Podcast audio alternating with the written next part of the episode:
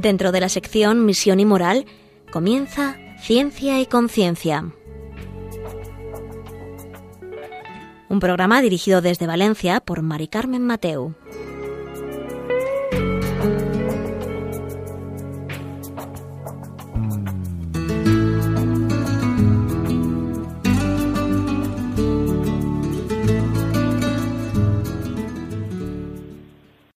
Buenas tardes, queridos oyentes. Un miércoles más aquí estamos en Ciencia y Conciencia, un programa que hacemos desde el Observatorio de Bioética de la Universidad Católica de Valencia. Y hoy vamos a tratar un tema que no sé si en algún momento lo hemos tratado, especialmente este año, ¿no? Eh, creo que el anterior tampoco. Pero vamos a hablar sobre la legalización del uso de drogas con fines médicos o terapéuticos para tratar pues, eh, enfermedades o algunos síntomas de algunas enfermedades y mm, nos vamos a ir especialmente al caso de la legalización del cannabis en España. Eh, ahora mismo os paso a presentar a nuestro invitado de hoy.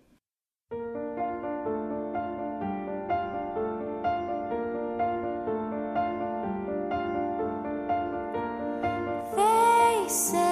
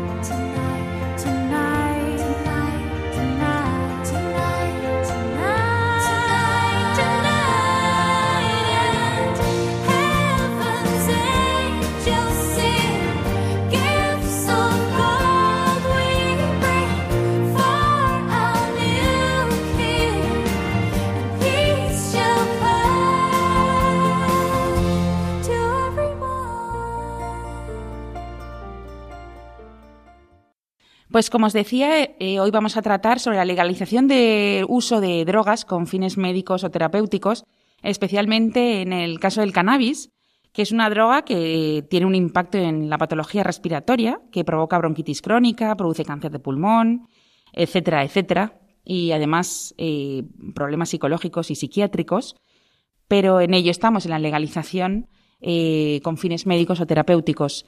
Em, o recreativos. O sea, vamos a ver ahora con nuestro mm, experto en, temas de bioética, que es Julio Tudela. Buenas tardes. Buenas tardes. Él es el director del Observatorio de Bioética de la Universidad Católica de Valencia y además es profesor de bioética y doctor en farmacia.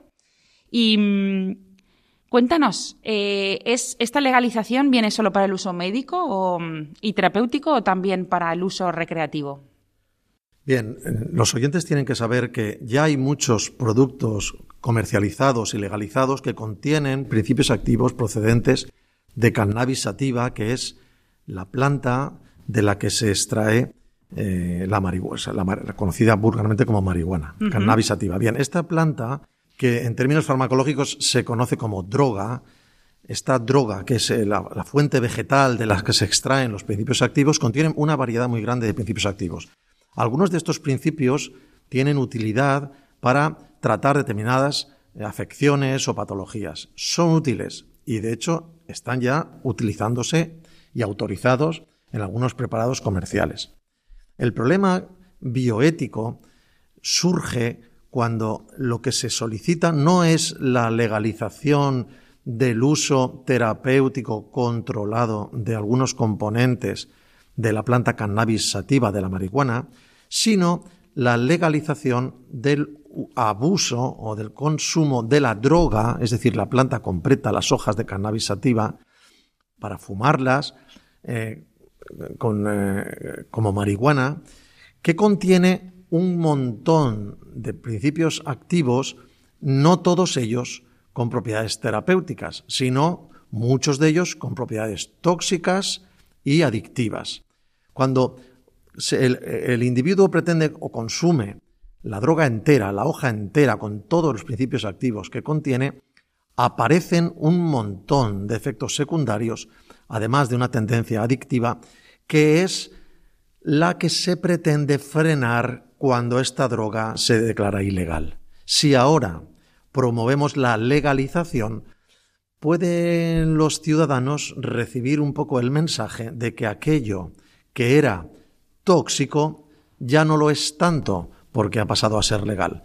Cuando las evidencias científicas de las que ahora, hablaremos sobre la toxicidad del consumo de cannabis están muy claras y muy contrastadas desde hace mucho tiempo. Claro, porque el cannabis era legal para el uso terapéutico para ciertas medicinas o tratamientos de ciertas enfermedades, entiendo. El cannabis no algunos componentes del cannabis. Este es el punto. ¿eh? Eh, fíjate que muchos, muchísimos de los medicamentos que hoy utilizamos provienen de plantas eh, que contienen muchos principios activos, algunos de los cuales los utilizamos en farmacoterapia. Por ejemplo, el opio, que también es una droga de abuso, la pasta de opio, de la cual se extrae la heroína, etcétera, es la fuente, es la planta, es la droga de la cual se extrae la morfina. La morfina es un principio activo muy útil, muy eficaz como analgésico potente que no puede faltar en ningún arsenal terapéutico de ningún hospital, de ningún médico, ¿no? Es decir, son una cosa es la droga, la planta completa, que tiene muchos principios activos, muchos componentes químicos, muchos de los cuales son muy nocivos, pero entre ellos hay algunos que convenientemente separados del resto, depurados, y dándoles una forma farmacéutica de administración, que podamos controlar en dosis, etc., podemos utilizarlos puntualmente estos principios activos para tratar determinadas dolencias, como puede ser, por ejemplo, la morfina en el caso del opio. Si utilizamos la pasta de opio, que se obtiene de la planta de la droga completa, de este látex que dedica que, destila la planta del opio. Y de ahí extraemos un producto que es la heroína o que son otros alcaloides que pueden provocar eh, efectos secundarios muy nocivos a nivel cerebral, a nivel de conductas adictivas, etc.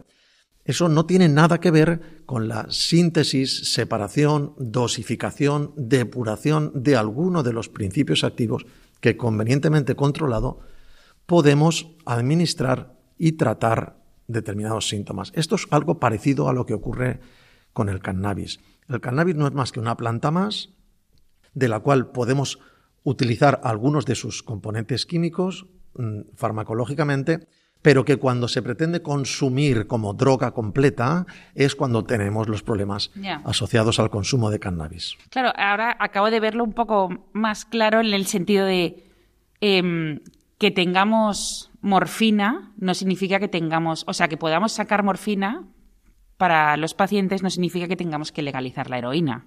Pues esto es lo mismo, que podamos sacar un principio activo no significa que el cannabis o, la marihuana tiene que ser legal, ¿no? Pero cuéntanos eh, qué evidencias científicas hay en este uso. Bien, la aplicación terapéutica de algunos de los componentes del cannabis parece eficaz en el tratamiento de síntomas generalmente asociados a los tratamientos con quimioterapia para el cáncer.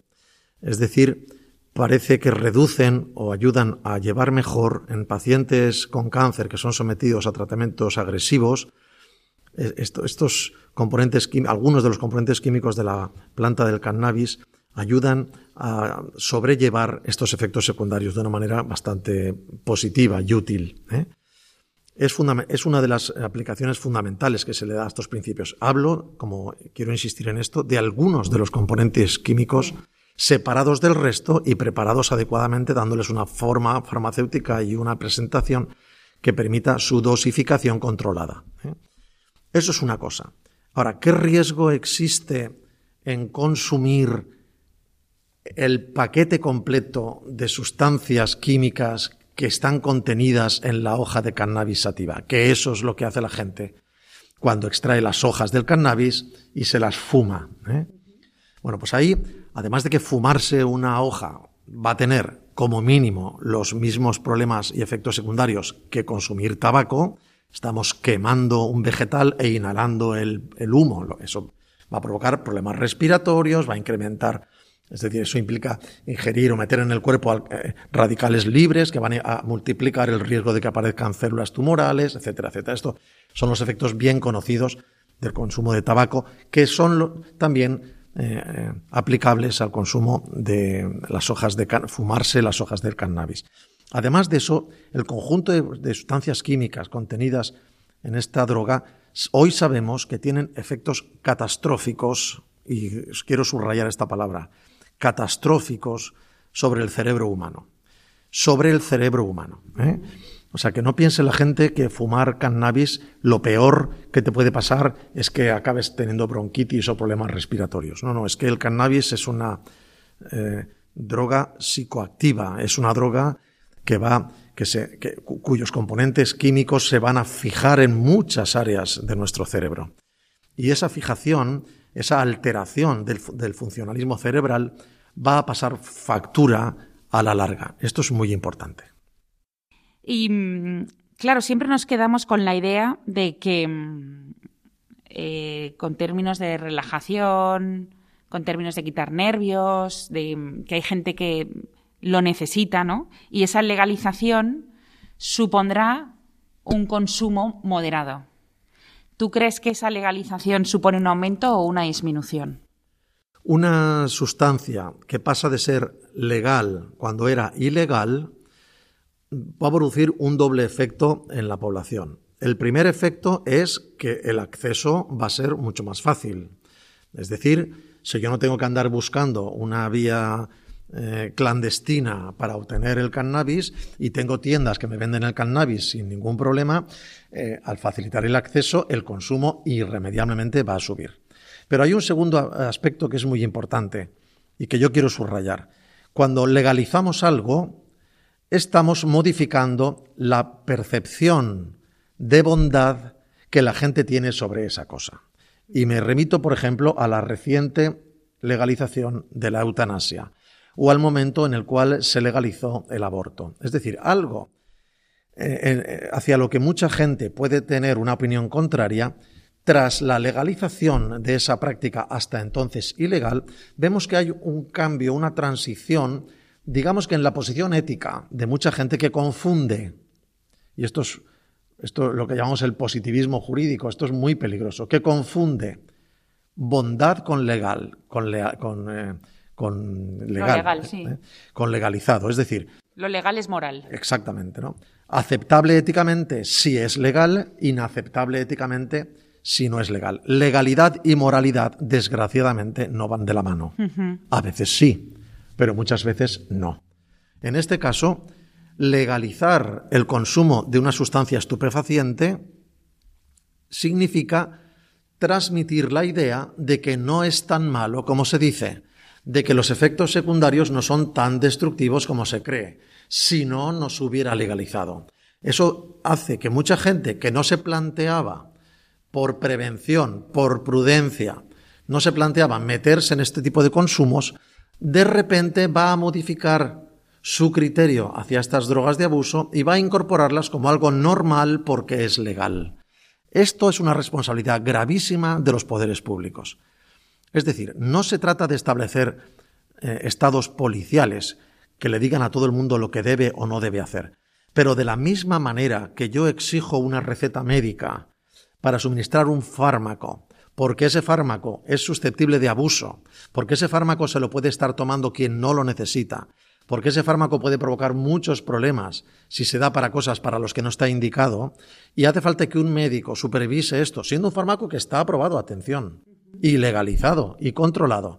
Pero hace falta que un médico sepa que este fármaco se lo va a tomar este paciente en particular, que tiene estas características, que se lo va a tomar en estas dosis precisas y que además le va a someter a una farmacovigilancia, es decir, va a comprobar si el medicamento le va bien, si le da efectos secundarios, si hay que aumentar o reducir la dosis o si hay que sustituirlo porque no le, no le funciona. Si esto lo estamos haciendo para cualquier medicamento, que es lo que se debe hacer, es decir, no dejamos en manos de la opinión de cada ciudadano que haga lo que le dé la gana con todo lo que puede ingerir. Si esto lo hacemos, ¿por qué? Porque velamos por su salud, ¿cómo de repente levantamos la valla y algo eh, como es el cannabis, frente al que se acumulan las evidencias de toxicidad, ¿eh?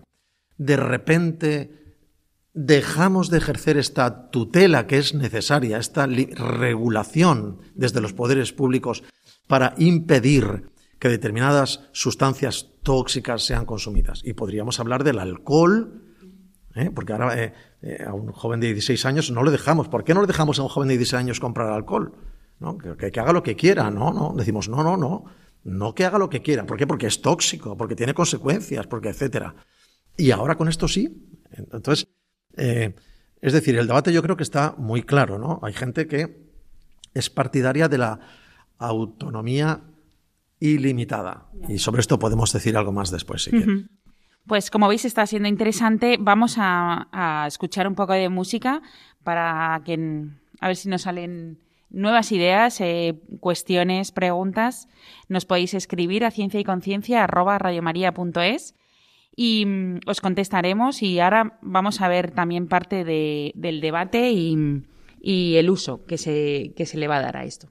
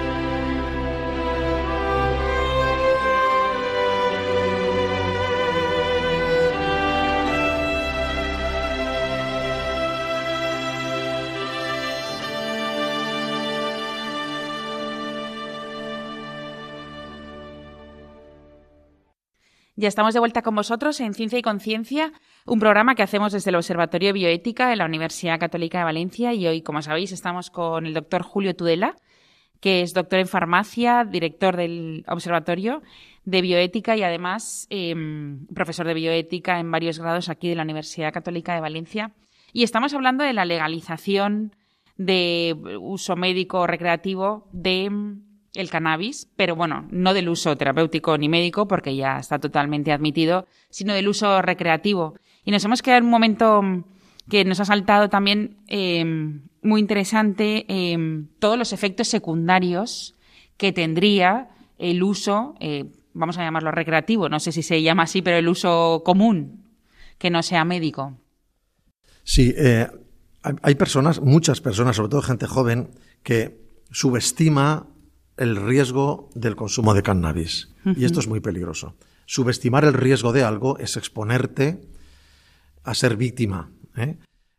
Es muy importante aclarar a nuestros oyentes que el cannabis eh, es muy destructor. Es decir, no es una droga blanda, como se ha venido a decir en algunos medios, por el hecho de que esté legalizada en Holanda o en algunos países, no significa que esto sea una droga blanda, como si fuera eh, tabaco. El cannabis hay muchos estudios que lo asocian con patología del sistema nervioso central muy destructiva.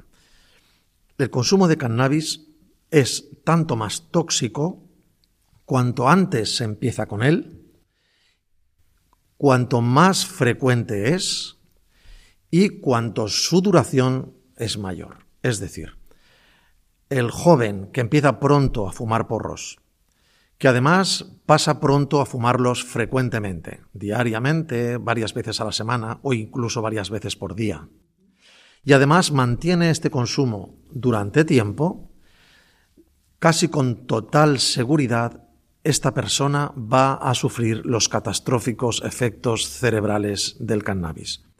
El consumo de cannabis está asociado con un claro incremento de riesgo de algunas patologías psiquiátricas muy invalidantes, como son la psicosis, la esquizofrenia. ¿eh? Em, además de que favorece la aparición de una conducta adictiva. Las conductas adictivas son muy destructivas. No solamente el consumo de cannabis, como estoy diciendo, van a incrementar sensiblemente el riesgo de aparición de enfermedad psiquiátrica grave, invalidante. Una, persona diagnosticada de psicosis o de esquizofrénica, estas enfermedades son muy invalidantes y son enfermedades que se curan con muchísima dificultad. ¿eh? A veces son personas que tienen alguna patología de base y que el cannabis ayuda a desencadenar. Pero otras veces no es así, sino que aparecen estas patologías en personas sin antecedentes. Además, el riesgo adictivo que presenta el cannabis, es decir, esta capacidad de enganchar a quien lo consume, que queda atrapado en una inercia de consumirlo, volverlo a consumir, y cuando decide dejar de consumirlo ya no puede hacerlo porque ha perdido su capacidad de decisión, es algo que anula profundamente la voluntad de la persona, que destroza la vida de la gente y lo que es más grave. Esta adicción al cannabis suele constituir la puerta de entrada a otras adicciones todavía más destructivas, como son la cocaína, las anfetaminas o los opiáceos. Esta situación, primero, de toxicidad propia del cannabis, pero además de trampolín para la inclusión de otras drogas más destructoras, hace que, sea, que deba considerarse como completamente injustificado el promover la legalización de una droga que es tóxica, que atrapa a la gente y que además los lanza a destrucciones mayores. Pero ahora que estás hablando de evidencias científicas, em, entiendo que también hay una evidencia en el tema de estas enfermedades psiquiátricas que has dicho, que se ve que vienen, vienen debidas o a consecuencia de un abuso o de un uso diario durante mucho tiempo. Claro. Con lo cual ahí se ve. Claro, claro, si analizamos qué proporción de la población no consumidora sufre psicosis y esquizofrenia y la comparamos con, los diagnósticos de psicosis y esquizofrenia en pacientes consumidores, vemos que el convertirte en consumidor de cannabis multiplica el riesgo de que aparezcan estas patologías. Pero hay otras. ¿eh? O sea, sabemos que el consumo habitual de cannabis reduce sensiblemente la memoria, afecta al hipocampo y reduce la memoria de la persona, la capacidad de concentración, afecta también al cerebelo, por eso eh, altera el equilibrio. ¿no? Eh, y estas, estos efectos secundarios no desaparecen como la gente piensa cuando dejas de consumir, sino que el cerebro es un órgano muy complejo y muy delicado. Lo que estropeamos en el cerebro muchas veces no tiene vuelta atrás. ¿eh?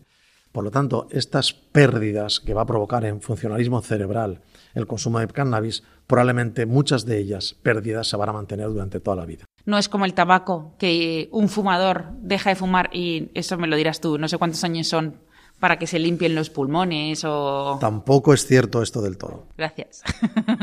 un fumador es fumador toda la vida. ¿eh? Y un fumador puede sufrir un cáncer de pulmón relacionado con el tabaco 40 años después de dejar de fumar. ¿De acuerdo? Ahora, dicho esto, que la gente no se engañe, dicho esto, diremos que cuanto antes deje uno de fumar, mejor. Más reduce el riesgo, pero ese riesgo nunca va a ser cero. Es decir, el daño acumulado por el consumo de tabaco no desaparece totalmente cuando uno deja de fumar. En el caso de cannabis y cualquier droga psicoactiva, esto es mucho más agudo, es decir, mucho más profundo. El daño, porque es un daño cerebral más intenso, mucho, no, es comparable al daño cerebral que puede provocar el tabaco, que también tiene alguna alteración del sistema de recompensa y por eso crea adicción, pero el daño profundo que provoca las drogas como el cannabis es mucho más eh, importante y por lo tanto las secuelas y su duración van a ser mucho mayores. Me llama, me llama mucho la atención el, cuando has estado hablando sobre droga dura o droga blanda.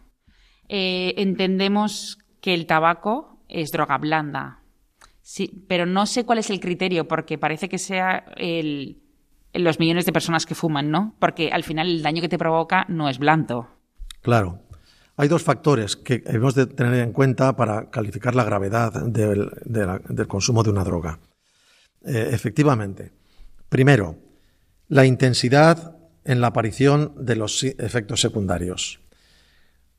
Cuando los efectos secundarios que provoca el consumo de una determinada droga son intensos, son invalidantes, hablaremos siempre de droga dura, primer factor. Y segundo factor, la velocidad en la aparición de estos efectos. Una persona que está enganchada a su red social, porque está enganchada a Instagram o a Twitter, y pasa muchas horas al día mirando sus mensajes, puede, puede desarrollar una conducta adictiva. Puede llegar a desarrollarla. Y en su cerebro se van a producir alteraciones muy parecidas a las que sufre un cocainómano o un adicto a cannabis. Es decir, las alteraciones que subyacen a toda conducta adictiva, que son modificaciones en el sistema de recompensa, que al final llega a desconectarse por una hiperestimulación, estas patologías cerebrales son comunes a, las adicciones, independientemente de la causa de la adicción. Pero su intensidad y la velocidad con que aparecen van a ser diferentes dependiendo del tipo de adicción. Para uno convertirse en adicto al, a, Instagram necesita muchas horas de conexión a Instagram. Para que una persona se convierta en adicta a la cocaína, quizá baste con una semana. ¿Por qué? Pues porque las drogas psicoactivas actúan no solo conductualmente, como las conductas, las adicciones a las pantallas, sino que además de la conducta adictiva de repetición, de gratificación repetida, de intensidad, además químicamente provocan alteraciones en las conexiones sinápticas, es decir, en la relación que establecen las neuronas de nuestro cerebro. Estas sustancias químicas que modifican la transmisión de la señal nerviosa en nuestro cerebro y al final la supervivencia de las propias neuronas cerebrales van a provocar daños más profundos que se instauran más rápidamente. A esto es lo que llamamos drogas duras. Otras drogas, como el tabaco, son blandas. ¿Por qué? Pues porque la intensidad de los efectos secundarios, las alteraciones cerebrales que provocan, o la rapidez con la que se instaura la adicción, o las posibilidades que un fumador tiene de salir de esta conducta adictiva son mayores que las posibilidades que tiene un adicto a drogas duras. ¿eh? La droga dura, eh, o sea, la persona que, ahí meto al cannabis, ¿eh? la persona que, que crea una adicción contra una drogadura va a ser adicta toda la vida. Esto es importante. Una persona se puede desenganchar, es decir, puede mm, detener el consumo, ¿eh? pasar su síndrome de abstinencia y después con una terapia de acompañamiento mantenerse sin consumir.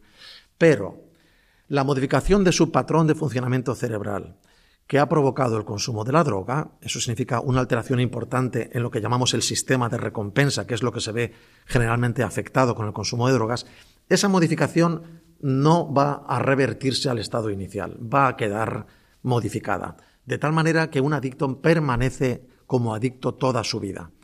Eso significa que una persona ex adicta o adicta que ha dejado de consumir ¿eh? va a tener mucho más riesgo de recaer que una persona que no lo haya hecho nunca. ¿Por qué? Porque las alteraciones cerebrales que ha provocado el consumo de la droga, que han afectado especialmente a este sistema de recompensa, le van a limitar fundamentalmente sus capacidades de decisión, su capacidad de elegir la opción correcta frente a la opción, a la opción placentera. Una de las consecuencias desastrosas que provocan las drogas, entre ellas el que actualmente nos ocupa, que es el cannabis, es reducir en la persona su capacidad de elegir. La persona adicta tiene una tendencia casi irrefrenable a hacer aquello que le place, hacer aquello que le recompensa, hacer aquello que le gratifica, y se ve profundamente dificultado para tomar la decisión correcta cuando la decisión correcta no es placentera. Eso es una limitación muy importante de la libertad que sucede habitualmente tras una adicción. Esta limitación puede reducirse cuando una persona se rehabilita, pero no desaparece del todo. Por lo tanto, la voluntad tras una adicción queda en parte fragmentada. Y esto que estamos diciendo vale para el cannabis. Lo digo para aquellos que alegremente piensan que fumar cannabis al final no pasa nada, y menos si es legal. Claro, es que ¿Sabes? Mm, estaba pensando, es muy paradójico, por eso te he preguntado eh, la diferencia entre droga blanda y dura, porque es muy paradójico toda la lucha contra el tabaco que hay, eh, prohibiciones de fumar en todas partes, subidas de precios para que la gente deje de fumar y entendemos que es una droga blanda, no hace tanto daño, sin embargo, queremos legalizar una droga dura entonces, no tiene nada que ver las consecuencias que le da al cuerpo eh, la droga blanda y dura. Es otra cosa. Lo que queremos legalizar es una forma de pensar nueva. Sí, aquí pesa, como te comentaba antes, la magnitud de los efectos secundarios, es decir, la capacidad destructiva del consumo. Eso por un lado.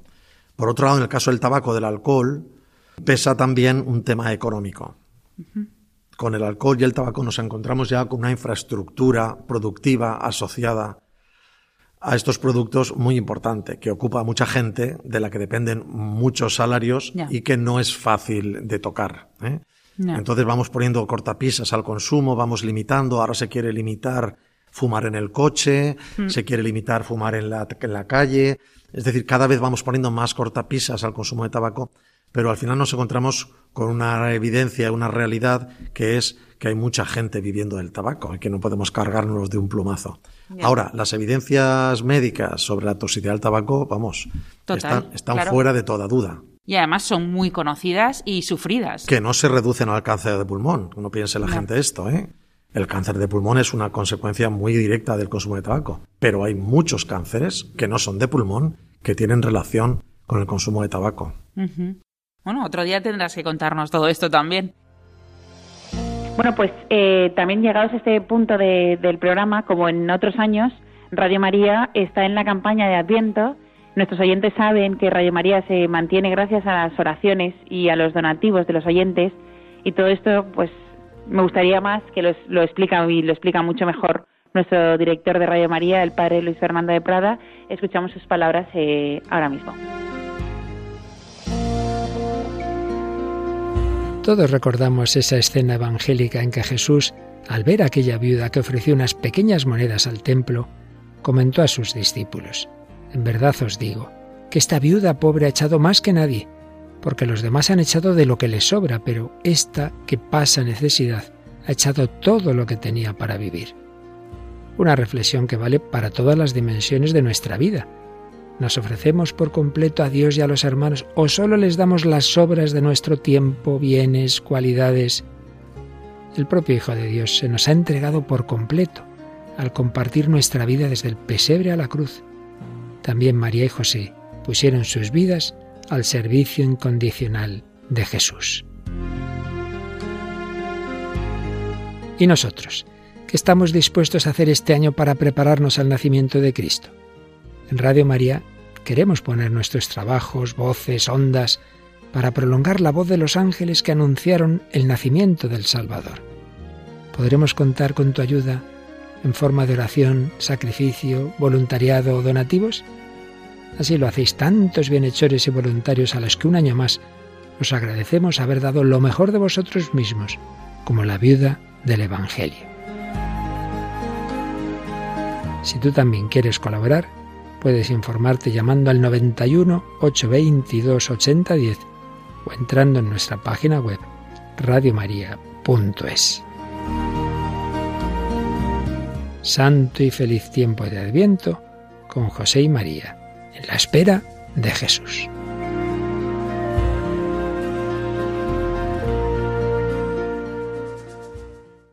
Ya estamos de vuelta con vosotros y, bueno, sabéis que lo hacemos desde el Observatorio de Bioética de la Universidad Católica de Valencia y que hoy estamos con Julio Tudela, que es doctor en farmacia, y nos está hablando sobre la legalización del el cannabis para el uso recreativo. Hemos visto el uso médico, el debate que existe, las evidencias científicas, eh, las clases de droga, blanda y dura. Pero llegados a este punto, Julio no no podemos dejar de preguntar qué alternativas tenemos y qué proponemos, ¿no? Para que esto no se dé, para que no se haga esta legalización y todas estas consecuencias malas o negativas que tú nos has contado durante todo el programa. Bien, yo quiero subrayar dos cosas. Primera cosa, la autonomía del paciente no es un valor ilimitado, que es algo que nos pretenden hacer creer ahora. Es decir, hay que ceder a cualquier petición de cualquier paciente en cualquier sentido porque es soberano para decidir sobre su vida lo que quiere hacer. Esto no es así. No es así y además en la práctica no lo hacemos así. A un paciente no se le da el fármaco que él pide, ni se le hace la prueba diagnóstica que él quiere, ni se le opera cuando él decide, sino que hay peticiones de los pacientes que no podemos atender porque son maleficentes, es decir, porque le hacen daño a él o a otras personas que no son él. Esto es lo que ocurre con el consumo eh, de drogas de abuso. Legalizar una droga de abuso supone ceder a la autonomía de los pacientes, es decir, dar más importancia a la capacidad de decisión de las personas individuales que al daño que esa capacidad de decisión puede inferirles a ellos y a otras personas por ende. No hay que olvidar que una persona que enferma o que se hace adicta y que hay que tratar o que hay que rehabilitar va también a suponer una carga para el sistema social. Por lo tanto, debe, debemos contribuir a extender, es la primera cosa proactiva eh, que yo quiero decir, debemos contribuir a extender la cultura de que libertad la libertad no es posible sin la responsabilidad. Cuando uno decide libremente, para hacerlo de verdad libremente, tiene que evaluar ponderadamente las consecuencias de sus decisiones. Si yo no soy capaz de valorar correctamente las consecuencias de mis decisiones, no estoy actuando con verdadera libertad. ¿eh? Si desconozco a qué efectos puede conducirme esta o aquella lección, si no sé a dónde me pueden conducir mis elecciones, no estoy obrando con verdadera libertad. Por lo tanto, ¿por qué digo esto? Porque lo primero es informar. Lo, por tanto, primer punto que quiero destacar. Para que exista libertad de decisión y para favorecer verdaderamente la autonomía de los pacientes, lo primero que tenemos que hacer es informar correctamente suministrar información, que la gente sepa de qué se está hablando. ¿Qué consecuencias tiene que un niño de 12 años, jijiji, que se ríe con sus amigos, qué consecuencias tiene para este niño que se fume un porro? Lo tiene que saber y tiene que ver a alguien cerca de él que le explique exactamente en qué riesgo se mete. Así no evitaremos todos los excesos, pero probablemente muchos de ellos. Primera cosa. Y segunda cosa, Hay que desmontar la falsa creencia de que el placer es lo que da sentido a la vida del ser humano. Es decir, necesitamos ofrecer a nuestros jóvenes, que son fundamentalmente los que demandan este tipo de legalizaciones de consumo de drogas de abuso, hay que exponerles, hay, que ser, capaces de explicitar que la felicidad del, ser humano no está ligada a su grado de experiencia placentera. Esto es falso, esto es un fundamento hedonista que no se sostiene. La persona que pretende ser feliz dándose placer constantemente es un candidato a la adicción y no hay nada más lejos de la felicidad ni de la libertad que la adicción. La adicción es una prisión horrorosa de la que cuesta mucho salir. Muy al contrario, educar en las escuelas a nuestros niños, educar en las familias a nuestros hijos, en el sentido de la vida, qué es lo que verdaderamente vale la pena, y por qué a veces lo que merece la pena no es lo placentero. Esto es muy importante, sino que la recompensa de hacer lo correcto no se experimenta sensiblemente en el momento, sino que a veces tendremos que esperar para cosechar las consecuencias positivas de decisiones que tomamos sin placer.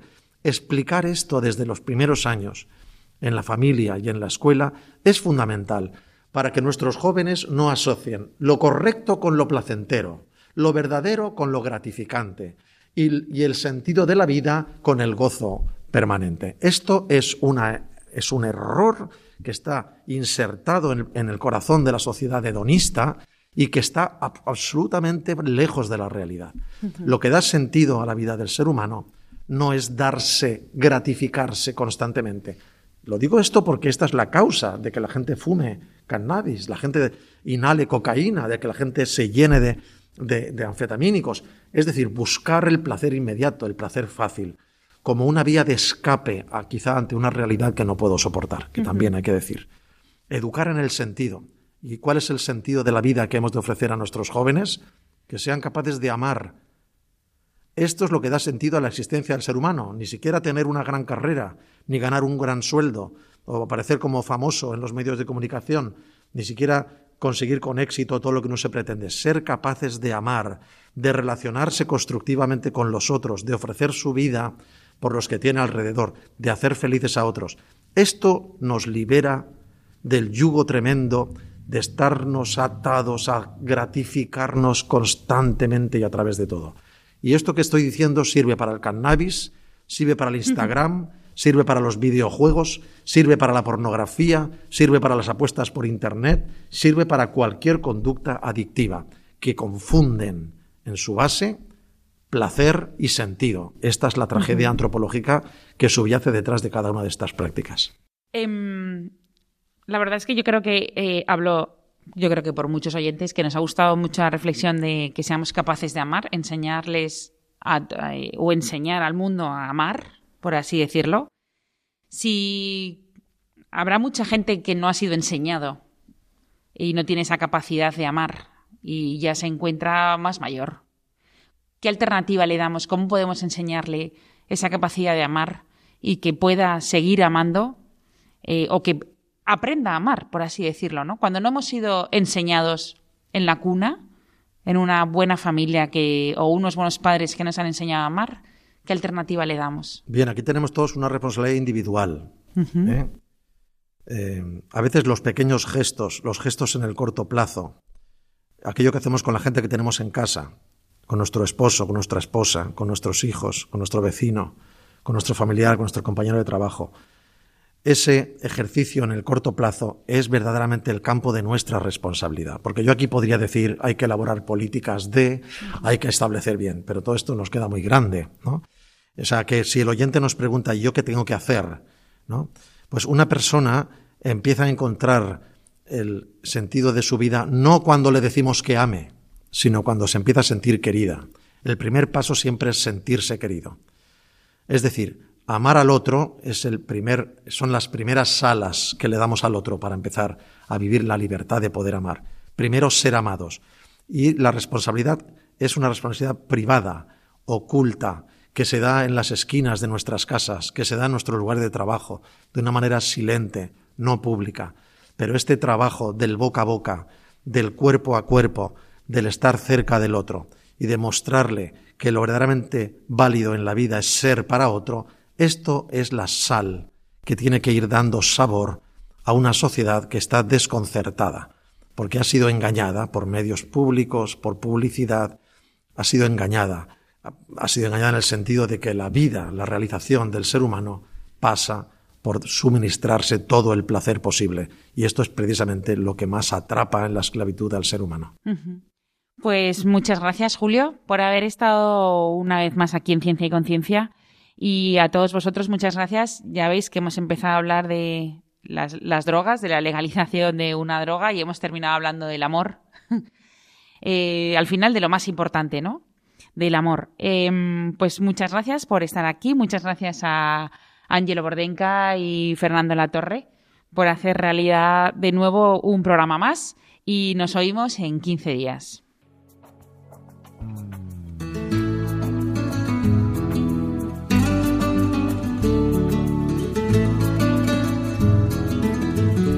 Finaliza así en Radio María Ciencia y Conciencia, un programa dirigido desde Valencia por Mari Carmen Mateu.